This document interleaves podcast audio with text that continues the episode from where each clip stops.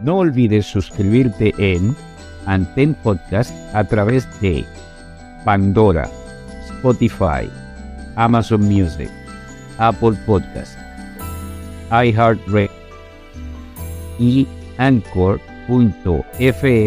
diagonal derecha Aldrin Raya Santiago. Si te gustó lo que escuchaste o viste, no olvides suscribirte y déjanos saber a través de las estrellas cuánto te agradó. Tus comentarios son bastante importantes para nosotros.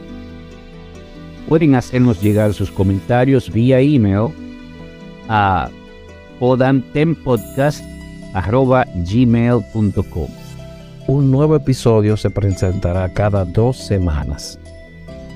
Y recuerda, nuestras mentes y almas contienen volúmenes escritos de nuestras experiencias y emociones. Si puedes tomar algo de esa colección interna y lo compartes con una persona o más, tu historia contada adquiere vida propia para la eternidad, motivando a otros a través de tu experiencia. Anten Podcast fue creado por Aldrin Santiago. Es producido por Aldrin Santiago y Félix García Hogar.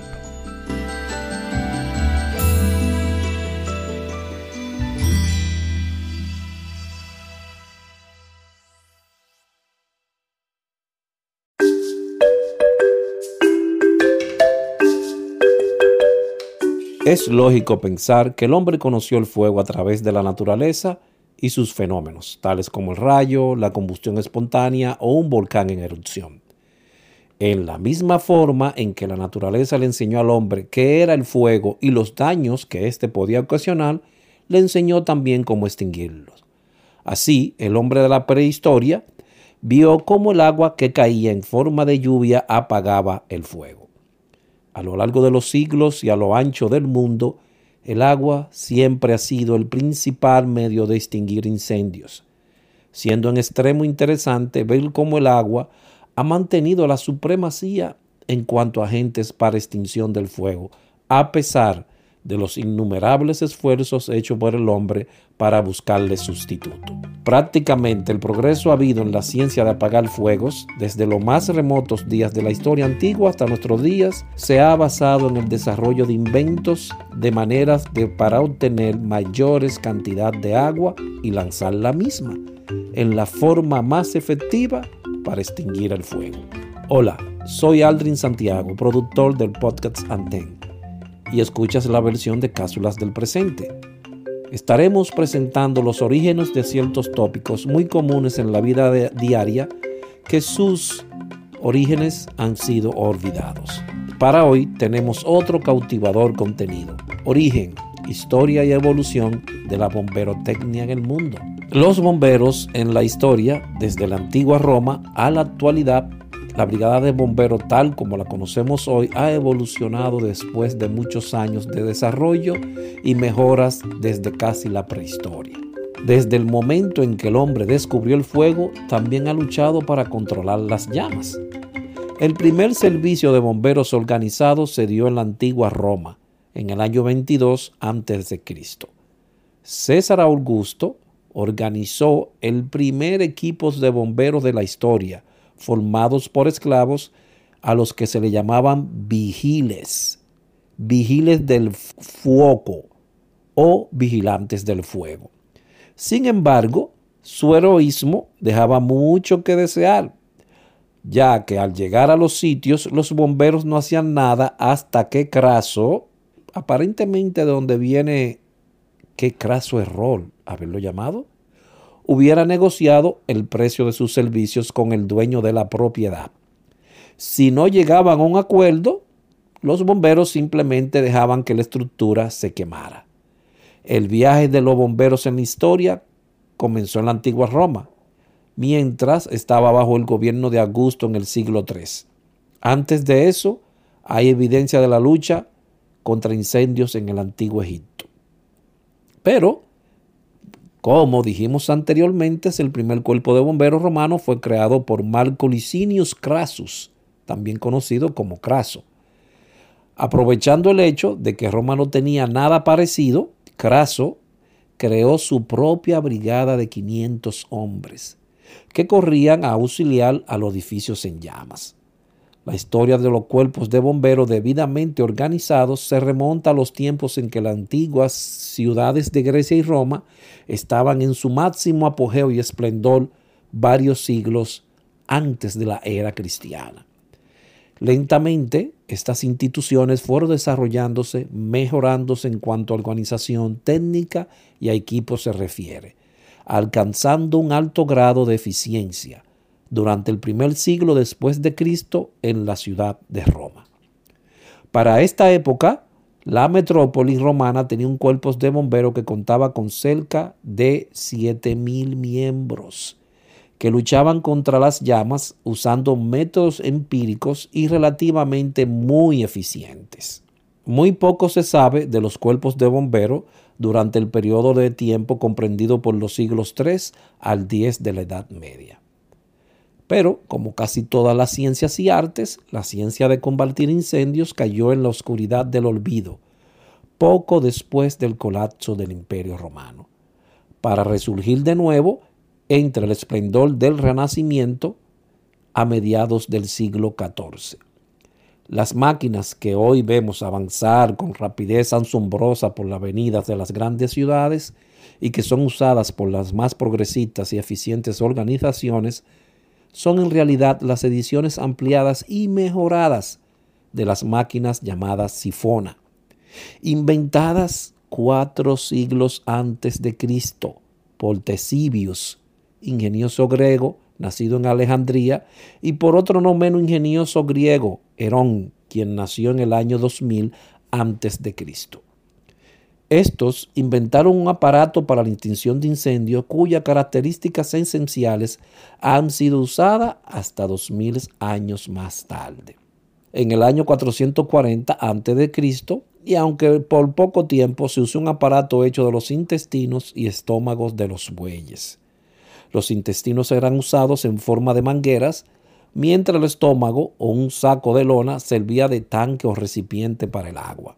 Este método no parece haber dado buenos resultados ya que en la historia no se vuelve a mencionar. Más tarde apareció la jeringa, que consistía básicamente de un cilindro y un pistón para imprimir presión. Se llenaba el cilindro de agua y haciendo presión con el pistón se obligaba al agua a salir por el pitón con relativa fuerza.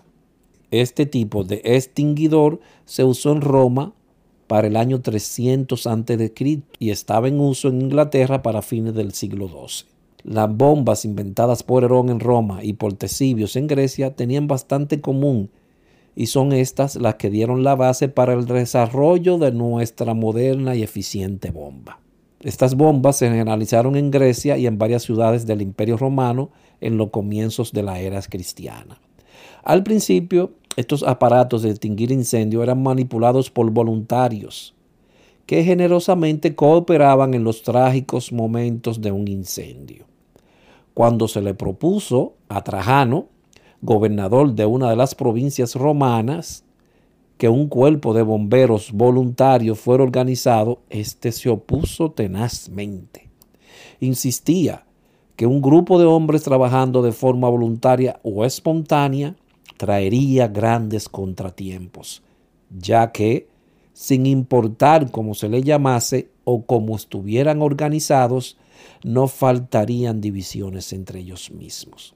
En vez de un grupo de bomberos voluntarios, Trajano sugirió que el gobierno proveyese máquinas de extinguir incendios y que los dueños de la casa ardiendo y todo aquel cuya casa estuviese en peligro fuesen obligados a operar dichas máquinas.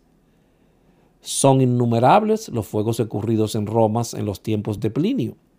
Creso, también llamado el Rico, obtuvo su inmensa fortuna del fuego y de la guerra. Creso se ideó el negocio de comprar edificios cuando estaban ardiendo y aquellos adyacentes que estuvieran en peligro. Por lo regular los compraba, claro, a precios muy bajos, aprovechándose de la ocasión en que los dueños los vendían a cualquier precio ante el temor de perderlo todo. Aparentemente, Creso tenía su organización privada de bomberos que se ocupaban de apagar el fuego y evitar que se extendiera. El producto de estos negocios, entre comillas, que Creso era conocido, le ganó. Aparentemente, Creso tenía su organización privada de bomberos que se ocupaban de apagar el fuego y evitar que se extendiera. Más tarde, los edificios eran reparados y vendidos, siendo de tal magnitud el producto de estos negocios que Creso era conocido en todo el mundo como el hombre más rico de todas las épocas. El primer cuerpo de bomberos, cuya organización le acredita para llamarse como tal, fue en Roma, durante el primer siglo antes de Cristo. Fue organizado en el año 22 a.C. por el emperador Augusto César y se componía de 600 esclavos a lo que llamaban vigiles. Este sistema de esclavos bomberos funcionó hasta seis años después de Cristo, cuando Augusto César reorganizó el cuerpo de bomberos, creando un departamento u organización mejor entrenado y equipado más a tonos con las necesidades y el prestigio de una gran ciudad que era la capital del mundo para aquella época. Esta organización rindió espléndidos servicios hasta la caída del Imperio Romano en el 476 después de Cristo. La nueva organización, creada por el emperador Augusto, estaba compuesta por nada más y nada menos que 10.000 bomberos entre ellos esclavos liberados o ciudadanos, con equipo adecuado y suficiente. Aunque se seguían llamando vigiles, eran miembros de una organización semimilitar, con divisiones y subdivisiones similares a aquellas del ejército romano, estando cada división a cargo de una demarcación o zona específica. Este cuerpo de bomberos estaba dividido en 10 cohortes urbanas, aunque cada una de estas también controlaba y era responsable de la seguridad de los distritos semiurbanos en lo que la ciudad estaba dividida. Primeramente, los cuarteles fueron establecidos en residencias privadas, siendo posteriormente dotados de estructuras propias que por su lujo, comodidad y tamaño podían llamarse palaciego. Cada cohorte tenía dos sifonas, escaleras, escoba de metal, picotas, mallas, palos y otros equipos. El salvamento y protección de la propiedad se llevaba a cabo cubriendo la misma con mantas llamadas formiones, a las que, siendo impermeables, evitaban que el agua las dañara. Se disponía también de hachas conocidas en aquella época con el nombre de dolovrae, dolovrae. Las mallas de seguridad, muy parecidas a las usadas actualmente, también se encontraban entre el equipo romano y eran conocidas como cantones. Las escaleras se conocían por escalae. Otro equipo ya en uso para esta época era el alpón, perticae y los cubos hechos con sogas fuertemente tejidas y entrelazadas, amae. El personal de cuerpo de bomberos organizado por el emperador Augusto César tenía distintos rangos jerárquicos, incluyendo un prefecto, un subprefecto, 10 tribunos, 100 centuriones, 100 bicilaris y un número indeterminado de bomberos con distintas calificaciones denominadas atquari, sifonari, uncunari y farcari. Sus clasificaciones indicaban el trabajo que realizaban en la escena del incendio. El prefecto tenía el comando de todo el cuerpo, quien por lo general era el seleccionado por el emperador de entre la aristocracia romana. Los demás rangos correspondían a los jefes de zona, capitanes, tenientes, sargentos y cabos de los modernos cuerpos de bomberos. Los sifonari estaban a cargo del manejo de las máquinas y los pitones, mientras que los acuari eran encargados de suplir agua a las sifonas. Asimismo, los distintos rangos del cuerpo, en el cuerpo de bomberos de tan lejana época corresponden a los rangos del ejército romano. Los bomberos romanos recibían un salario y una pensión al retirarse después de haber servido por 26 años. El prefecto tenía poderes de juez para juzgar asuntos relacionados con los fuegos.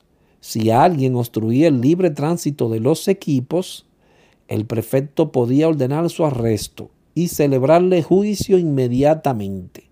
Un número de azotes era corriente en estos casos, dependiendo del número de esto, de la intensidad y magnitud del incendio. Los bomberos eran una combinación de bomberos y policías y llevaban macanas y otros objetos con lo que castigaban a los que entorpecían sus labores. Entre los antiguos jefes o prefectos de mayor renombre durante este glorioso periodo figura el prefecto Aeneas Sirenus. El historiador Prinio hace resaltar la falta de equipos en las ciudades de menos importancia, eh, un poquito parecido a esta era. Es difícil determinar cuántas ciudades siguieron el ejemplo dado por Roma, así como también es difícil señalar cuántas ciudades desaparecieron víctimas de las llamas especialmente durante las invasiones nórdicas. Pero ya en el año 1460, la ciudad de Frankfurt, Alemania, tenía leyes para proveer protección contra incendios y en el 1518 estaban en la ciudad de Ansburgo distintos instrumentos y aparatos de combatir incendio. Gaspar Scott, padre jesuita, escribió descripciones de las máquinas y aparatos de combatir incendios en la ciudad de Konigshofen en el año 1617. Y con lujos de detalles escribe la monumental bomba construida por John Jahus en Nuremberg en el 1657. De los países europeos fue Alemania el que más adelantó en los métodos de extinguir incendios construyó su primera bomba de mano en la ciudad de Nuremberg en el 1616. En 1748, Richard Newsham, ingeniero inglés, desarrolló y perfeccionó la primera de las modernas bombas de mano. Fue este el primer aparato con balancines convenientemente montados de manera que su presión al juntarse la fuerza y el peso de varios hombres pudieran operarla aumentando la fuerza y su presión. La altura del chorro lanzado por la máquina de Newsham era alrededor de 60 pies. Nótese aquí la constante preocupación del hombre por alcanzar mayores alturas, siendo para los años 1820 a 1832 cuando se escribieron en la londinenses las palabras negras de la historia de los cuerpos de bomberos.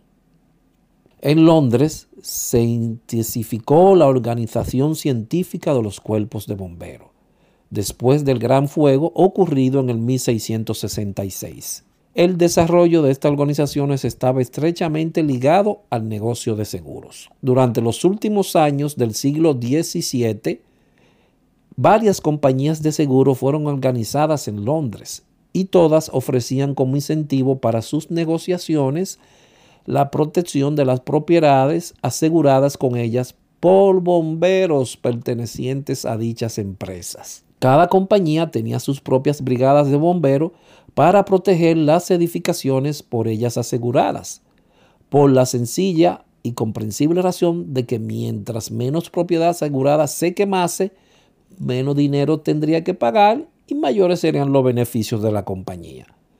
Cada compañía de seguro colocaba al frente de las propiedades por ellas aseguradas distintivos alusivos a las empresas responsables del seguro, con el fin de que sus bomberos pudieran conocer cuáles propiedades debían proteger. Era corriente el caso en que en una zona hubiese varios edificios asegurados con distintas compañías.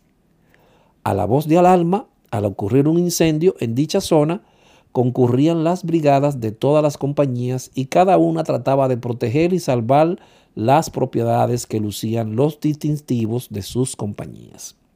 Verdaderas luchas se entablaban en las calles por apoderarse de las bocas de incendio.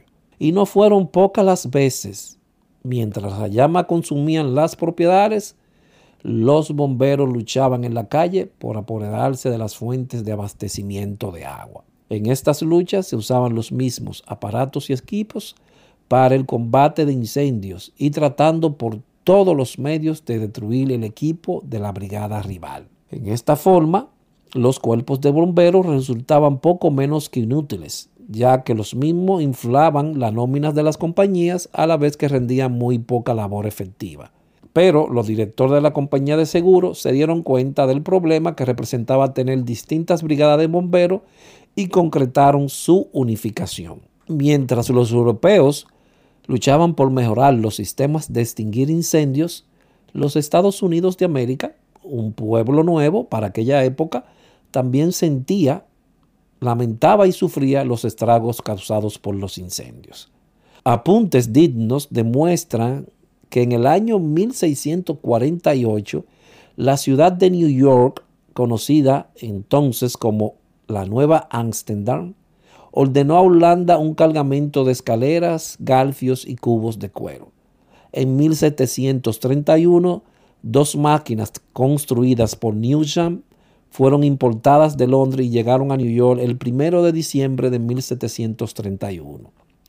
Es muy probable que estas hayan sido las primeras máquinas de extinguir incendios usadas en el Nuevo Mundo. La primera máquina conocida para el combate y la extinción de incendios construida en Estados Unidos de América fue diseñada y construida por Anthony Nockers en la ciudad de Filadelfia en 1732.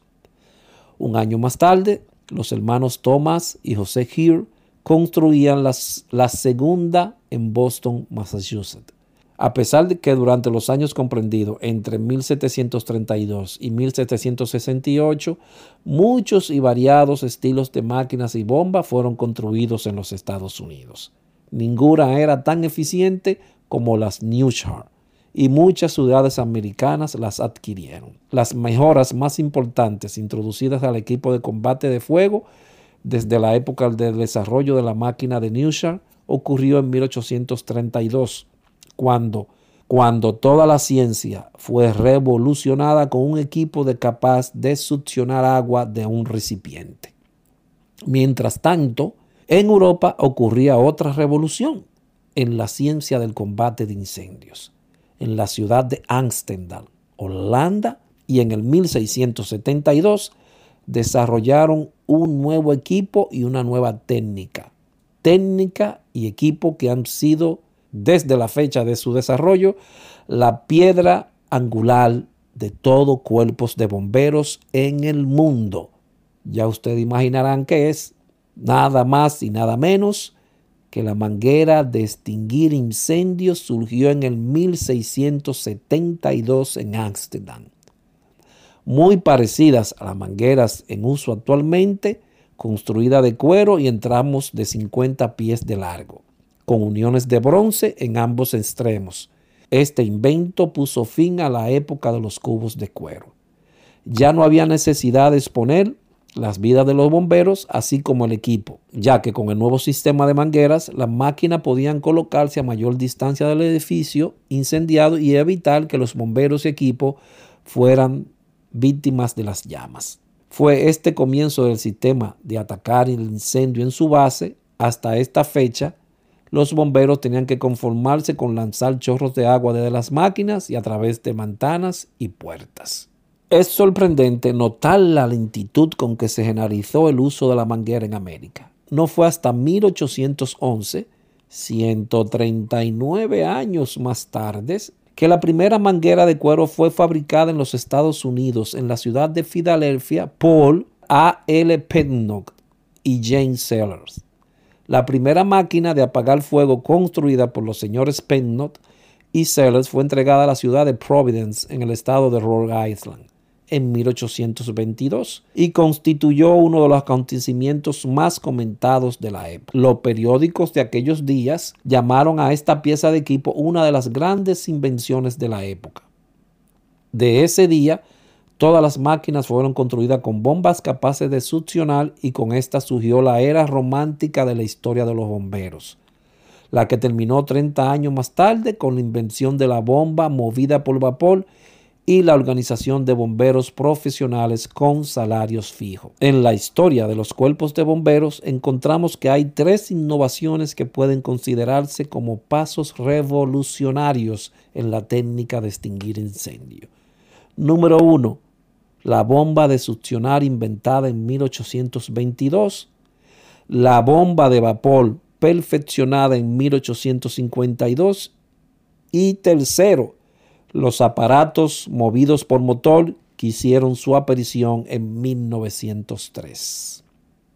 El desarrollo de la máquina de vapor fue solo un nuevo paso dado por el hombre hacia su meta de conseguir mayores cantidades de agua y mayor presión con que combatir los incendios en los edificios de mayor altura.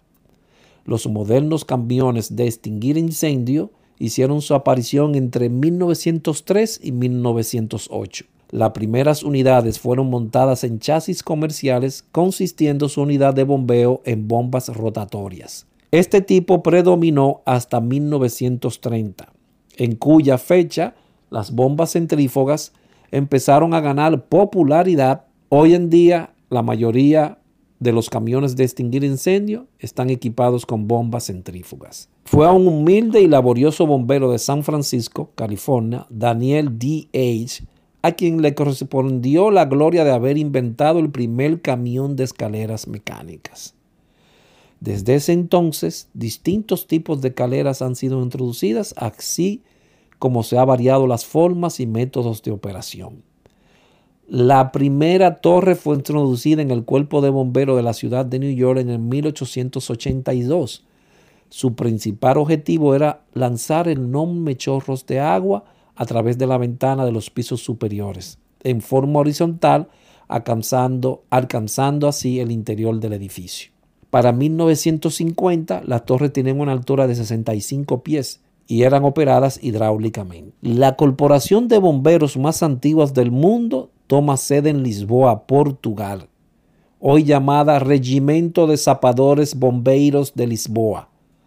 Tiene 628 años. Fue creada en 1395 con el nombre de Servicio de Incendios de Lisboa.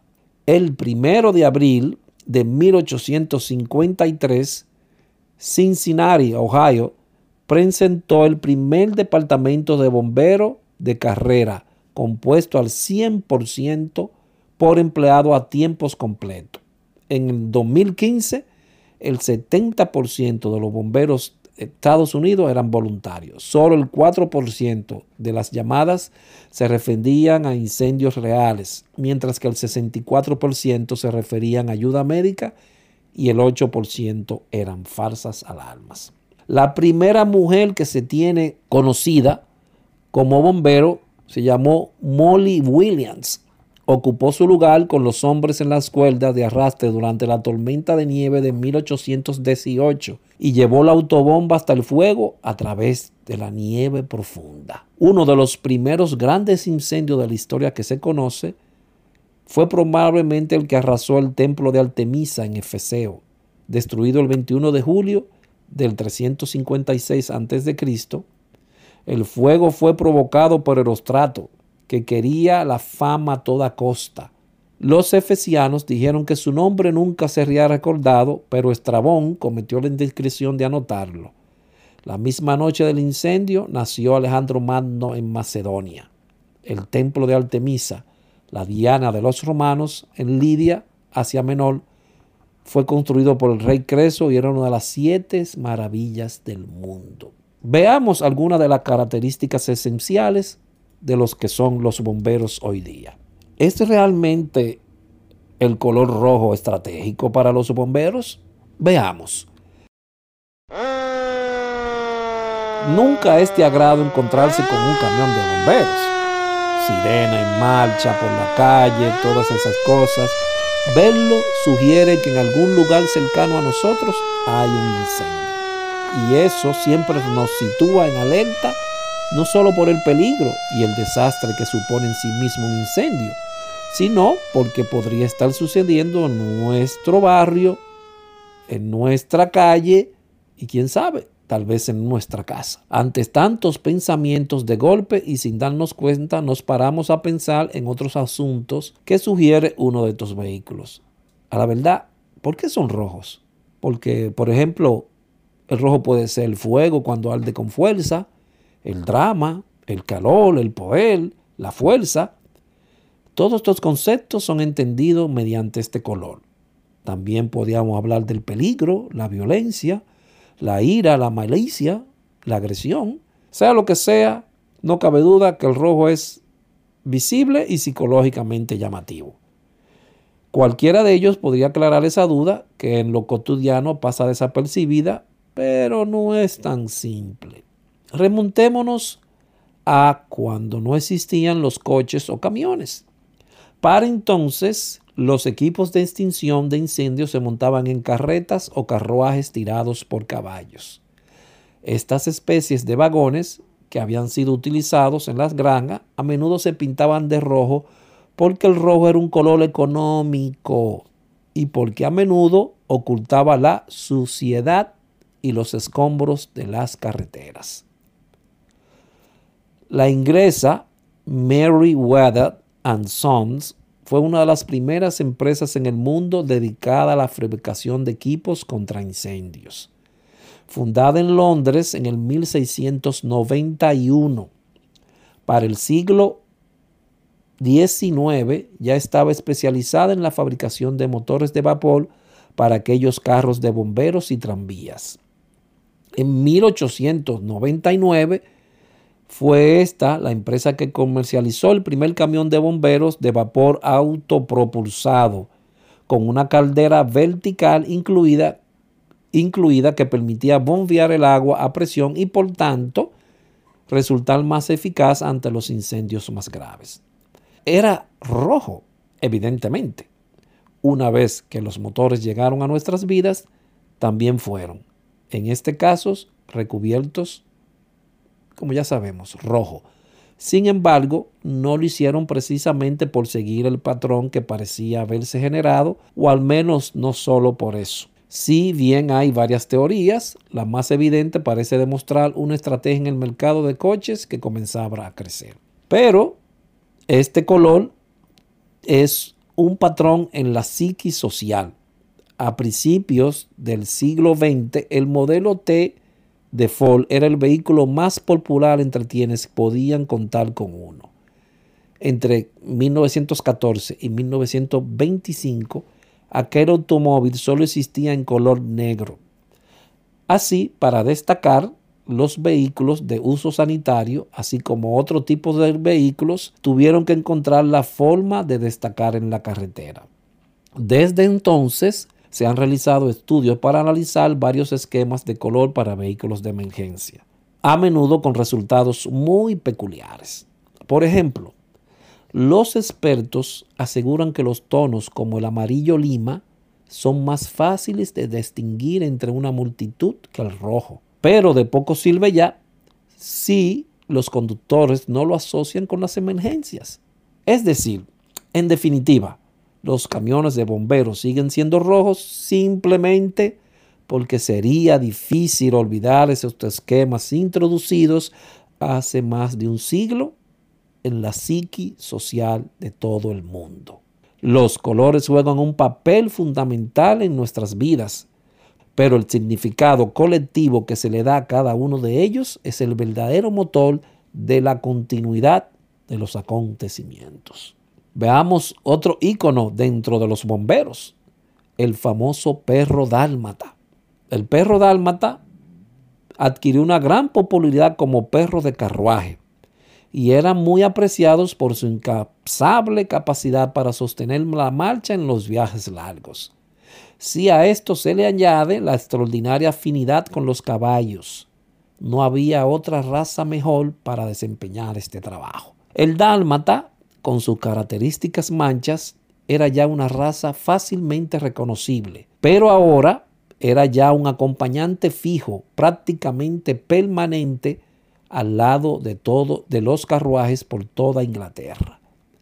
Desgraciadamente, cuando se hizo común el uso de los automóviles y el uso de los carruajes tirados por los caballos, por caballos fue finalmente abandonado. Ya no se necesitó el dálmata para que llevara a cabo lo que, de hecho, se había convertido en su trabajo. Los dálmatas también adquirieron fama en Gran Bretaña como perros bomberos. Los perros eran tenidos por los bomberos londinenses para así librar sus edificios de ratas y alimañas similares. Pero, debido al cariño de estos perros por los caballos y a su instinto para acompañar a los carruajes, frecuentemente salían corriendo junto con los carruajes anti-incendios tirados, adivinen quién, por los, sus amigos los caballos. Se podía ver frecuentemente a un dálmata corriendo por delante de un carro de bomberos como abriendo camino y dejando libre el paso para estos vehículos. Con la llegada de los camiones de bomberos también llegó el cambio para el dálmata. A partir de ahí se convirtió en un acompañante que iba sentado en el camión al lado del conductor, aunque ahora actualmente es muy raro ver un dálmata acompañando a unos bomberos para apagar el fuego. La destinación de perro bombero ha permanecido en Inglaterra y gran parte del mundo otra parte fundamental del equipo de protección para los bomberos, su casco. El casco del bombero es identificador internacional de un bombero, un símbolo que significa no solamente la tradición a partir de los años de lucha contra incendios, sino que también el valor, la integridad, el honor y el orgullo. Este casco simboliza quiénes son. El casco de bombero fue diseñado en el 1821 por un bombero de New York, Henry Gratacat. Fue hecho de cuero y tenía un borde posterior largo para desviar el agua hacia la espalda. Usado invertido, se podía utilizar para brindar protección a los ojos del calor. Las crestas cosidas en el casquillo proporcionaron fuerza a la pieza del casquillo. Pasó rápidamente a ser usado por la mayoría de los bomberos. Lanzado desde una ventana, se convirtió en la señal de grito para la ayuda de un bombero atrapado. Así comenzó otra tradición del servicio del fuego. Colores que señalaban los cargos y tipos de compañía.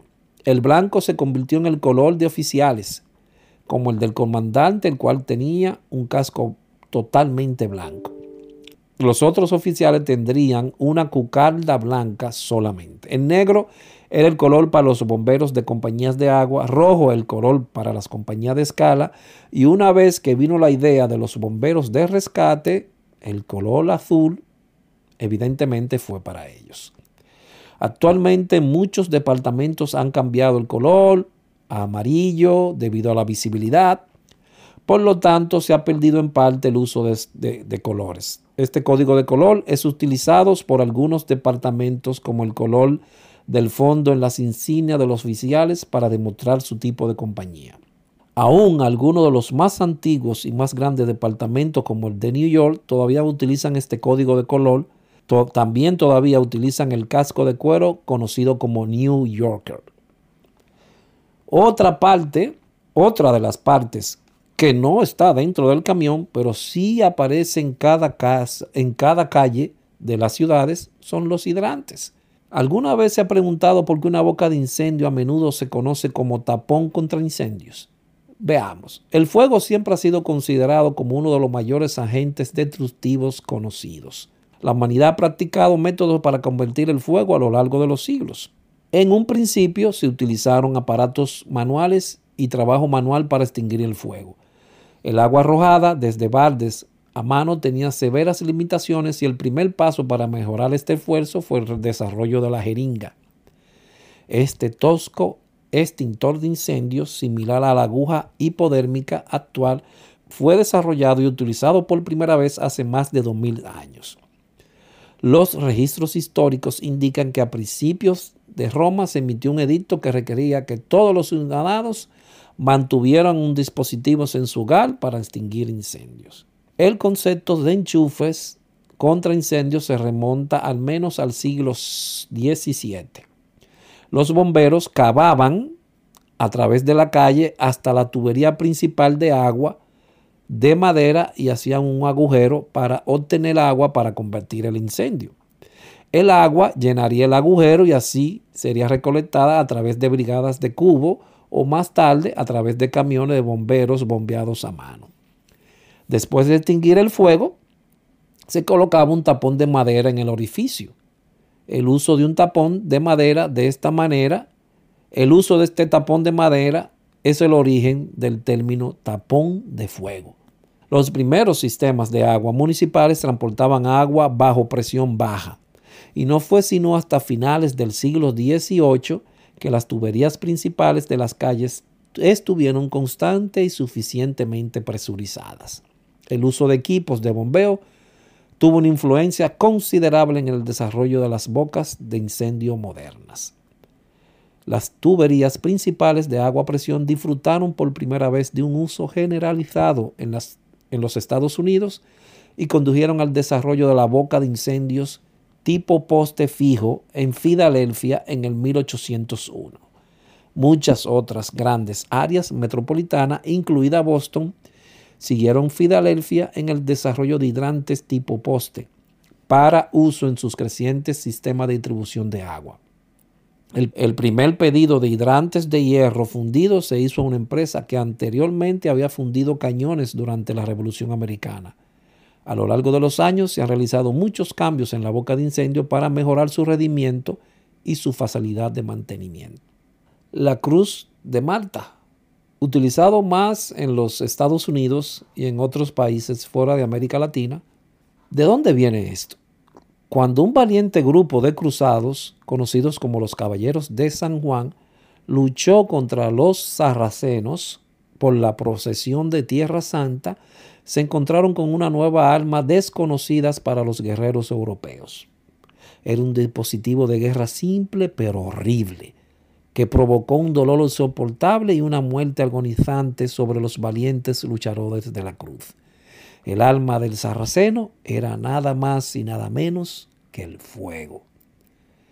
Mientras los cruzados avanzaban sobre las murallas de la ciudad, fueron alcanzados por bombas de vidrio que contenían nafta, cuando se saturaron con el líquido altamente inflamable, los sarracenos arrojaron una antorcha encendida en medio de ellos. Cientos de caballeros fueron quemados vivos. Otros arriesgaron sus vidas para salvar a sus compañeros de armas de una muerte dolorosa y ardiente. Por lo tanto, estos hombres se convirtieron en nuestros y el primero de una larga lista de valientes bomberos.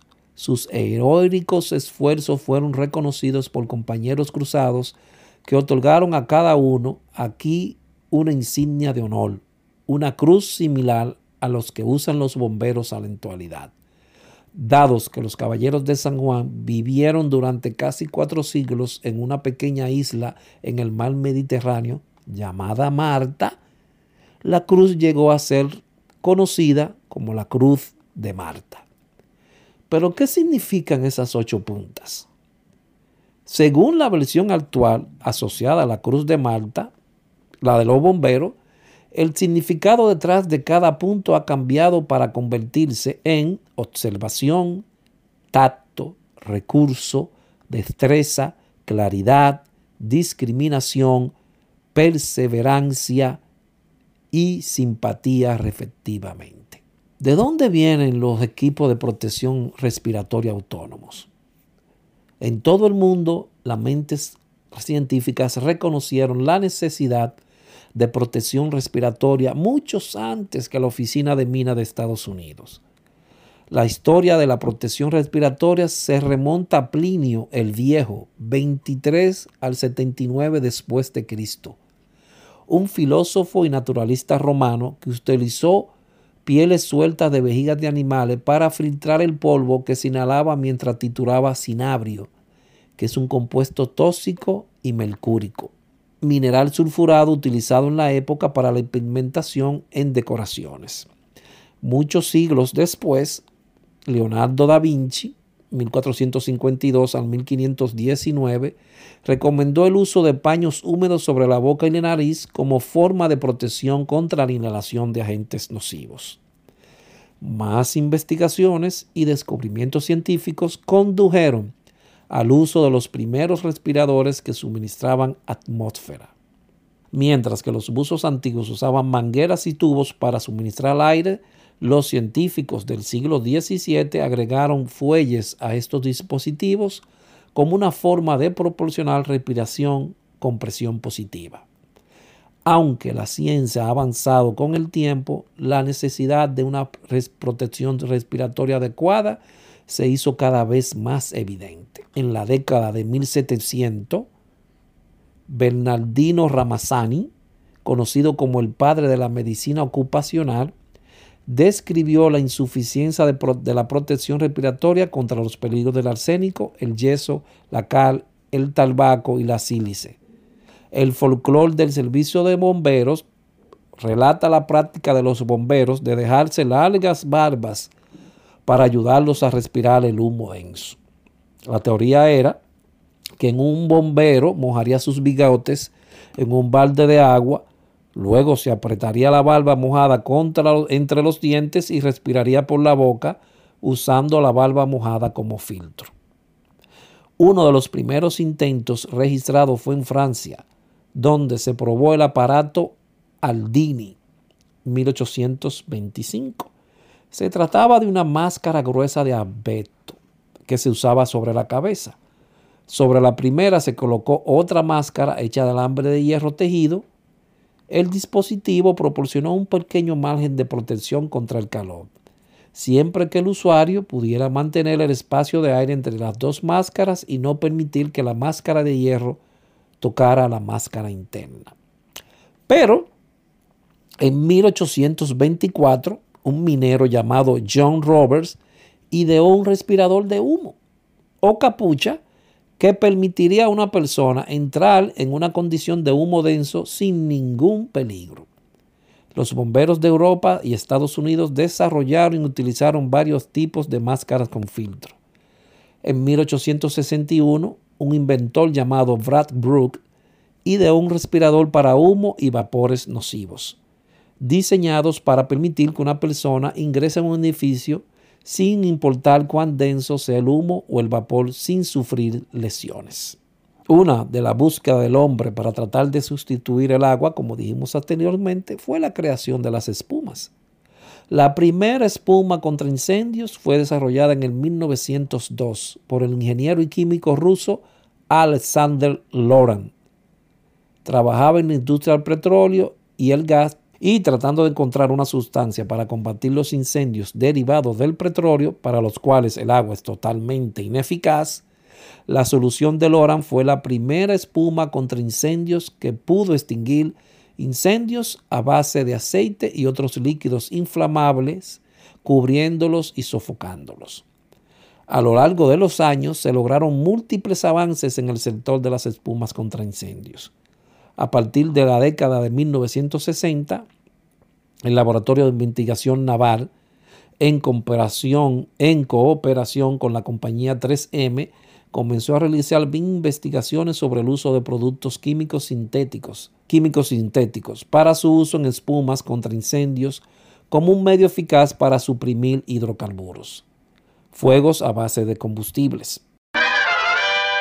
Algo que tienen en común con Batman los bomberos es que utilizan un tubo para llegar al primer piso. Pero ¿de dónde viene este tubo? Hace más de un siglo, David Kenyon de Chicago descubrió la forma más rápida de llegar a la planta baja. En el siglo XIX, los bomberos estadounidenses tenían dos formas de descender de sus dormitorios a sus vehículos de caballo y calezas en la planta baja ya sea por una escalera de caracol instalada para evitar que los caballos descarriados deambularan por las escaleras o a través de una rampa de tubo, similar a los toboganes cerrados que ves hoy en día en los parques infantiles. Las escaleras eran engorrosas y los toboganes lentos. Y en la década de 1870, David el capitán blanco de la compañía 21, una extinción de bomberos de Chicago, por los demás totalmente afroamericana, tuvo una epifanía, una idea. Un día, David y un colega recibieron una llamada sobre un incendio. y su compañero bombero llegó al suelo deslizándose por un poste de madera que normalmente se usaba para empacar heno para los caballos. Eso hizo que Ken David, Kenyo, eso hizo que David se preguntara, ¿por qué no colocar un poste permanente que conduzca directamente desde los dormitorios de arriba a la planta baja, evitando así las escaleras o rampas? Cuando David instaló su poste en el 1878, otro de otros bomberos de la ciudad pensaron que la idea era una locura, hasta que vieron que la compañía 21 ahora era a menudo la primera en llegar a la escena. En el 1880, en el 1880, el Departamento de Bomberos de Boston instaló un poste de latón del tipo que todavía se usa en la actualidad. En una década, los postes estaban en las estaciones de bomberos de todo el país y más tarde en Canadá, Gran Bretaña y más allá. Deckard Warcott, el jefe de batallón 23 de Chicago, dice que en la época de, de David había una competencia entre las estaciones de bomberos para llegar primero a un incendio y una necesidad particular de estaciones de bomberos totalmente afroamericanas recién formadas para demostrar su valía. Y cito, había un espíritu de equipo que venía de vencer a otras compañías en un incendio. En la imaginación estadounidense, el atractivo de los bomberos con sus motores que hacen ruido y por supuesto sus postes parece ser perenne. Muchos niños todavía mencionan bombero como algo que les gustaría ser cuando crezcan. Pero, porque siempre hay un pero, la Administración de Salud y Seguridad Ocupacional ya no considera los postes como un medio de salida aprobado, calificándolos de inherentemente peligrosos. Y algunos departamentos como los de estados de Washington, están prohibiendo su construcción como resultado. Pero muchos bomberos todavía consideran esencial el poste. Es una parte importante de la extinción de incendios. Luego de este maravilloso trayecto, consideraría que el papel de bombero es responder y extinguir incendios. Aunque eso pudo haber sido cierto en el pasado, el bombero de hoy hace mucho más. Algunos cuestionan si el título que se usa está poniendo una barrera en la percepción de la comunidad de lo que el departamento de bomberos tiene para ofrecer. Los mejores bomberos entienden que responder a los incendios es solo una pequeña parte de lo que hacen. Los bomberos modernos se han convertido en la navaja suiza de la comunidad, respondiendo a todo tipo de incidentes.